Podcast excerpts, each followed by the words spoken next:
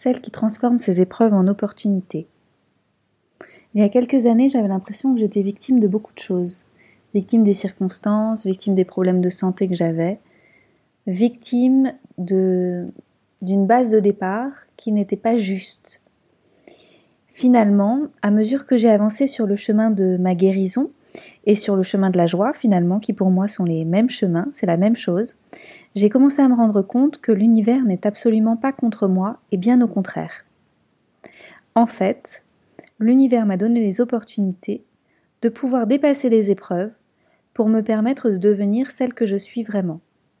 Comme une alchimiste en fait, comme une magicienne qui a pu, grâce à un marchepied, pas forcément toujours facile, devenir celle qu'elle devait devenir finalement.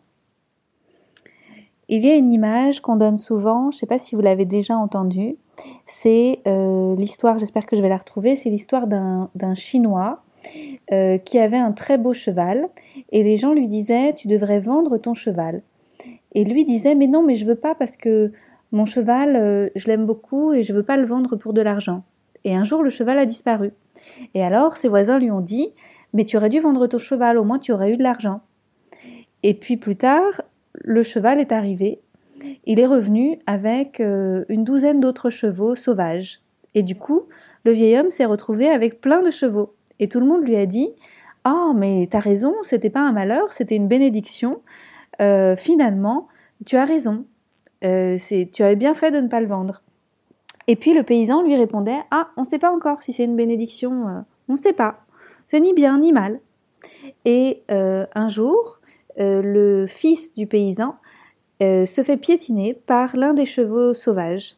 Et du coup, il devient en fait, je crois qu'il ne peut plus utiliser ses jambes, quelque chose comme ça. Et donc les gens lui disent, mais comme tu n'as pas de chance, à cause de ces chevaux sauvages, ton fils ne peut plus marcher. Et lui répond, on ne sait pas si ce n'est pas bien ou si c'est ou si c'est bien.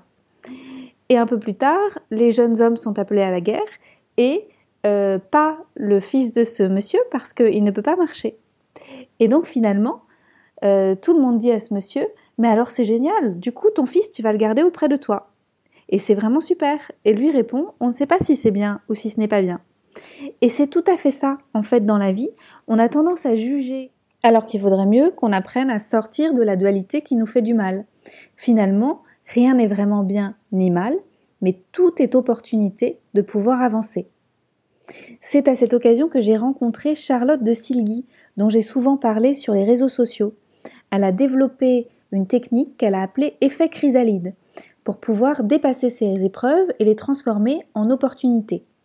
Je l'ai rencontré pour moi parce que j'avais des choses à dépasser et ensuite j'ai appris son outil, en fait sa grille de lecture, pour pouvoir euh, devenir une véritable alchimiste aussi dans mon travail. Il y a une, cette citation que j'aime beaucoup sur son site qui dit Ce que la chenille appelle la fin du monde, le sage le nomme papillon. Et c'est exactement ça. En fait, nous devons apprendre à basculer de l'état de victime à celui de responsable qui a changé ses lunettes. Parce qu'en fait, il suffit simplement de changer ses lunettes, d'identifier les vibrations qu'on a intégrées et qui nous bloquent, là où ça forme des nœuds, d'observer les polarités positives et négatives de ces vibrations dans notre vie, et ensuite de révéler les talents et les moteurs que nous avons développés pour nous adapter. Alors, vous allez me dire, est-ce que ça suffit de me rendre compte de ce que j'ai développé comme aptitude pour pouvoir euh, dépasser ces épreuves? Parfois oui, parce que porter à la conscience un schéma de fonctionnement, c'est déjà l'inviter à se libérer. Et du coup, les, vibrations négatives bloquantes peuvent, être levées et on peut avancer. Souvent, il faut poser en plus un acte symbolique pour ancrer le changement dans sa vie. Mais on peut aller aussi plus loin et travailler en vibratoire sur les choses qui sont encore nouées plus à un niveau inconscient, et donc euh, les inviter à circuler et à être libérés si on est prêt. Par exemple, on peut le faire en EFT, Emotional Freedom Technique, on peut le faire en EMDR, ce sont les mouvements oculaires, on peut le faire en hypnose ou en auto-hypnose. Il y a tellement de choses qu'on peut faire pour pouvoir euh, dépasser en fait tout ça et pour pouvoir changer euh, toutes les empreintes qu'on a, vraiment intégrées il y a longtemps et qui ne nous servent plus. En tout cas, si vous voulez en savoir plus, je ne peux que vous inviter à regarder le site de Charlotte de Silgui parce qu'il y a vraiment un très beau webinaire qui explique exactement comment ça fonctionne et sinon à prendre rendez-vous avec elle ou avec moi. Et vous, êtes-vous des alchimistes de votre vie? Qu'avez-vous envie de transformer aujourd'hui? Je vous invite à regarder ce qui vous dérange le plus en ce moment dans votre vie.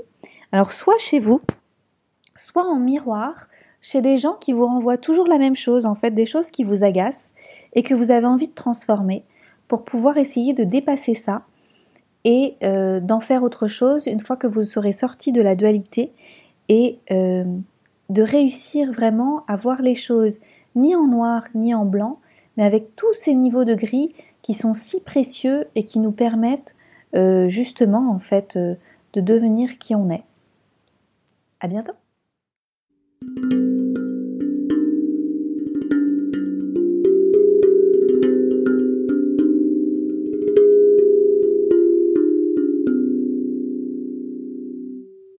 Je suis Anne-Claire Méret, curieuse de pratiques de santé naturelle, de techniques de gestion émotionnelle, auteure de plusieurs livres. Je suis aussi une exploratrice de cœur, avide de voyages découvertes. Vous pouvez me suivre sur mon blog anneclairemeret.com, mais aussi sur Facebook et surtout sur Instagram où je partage beaucoup.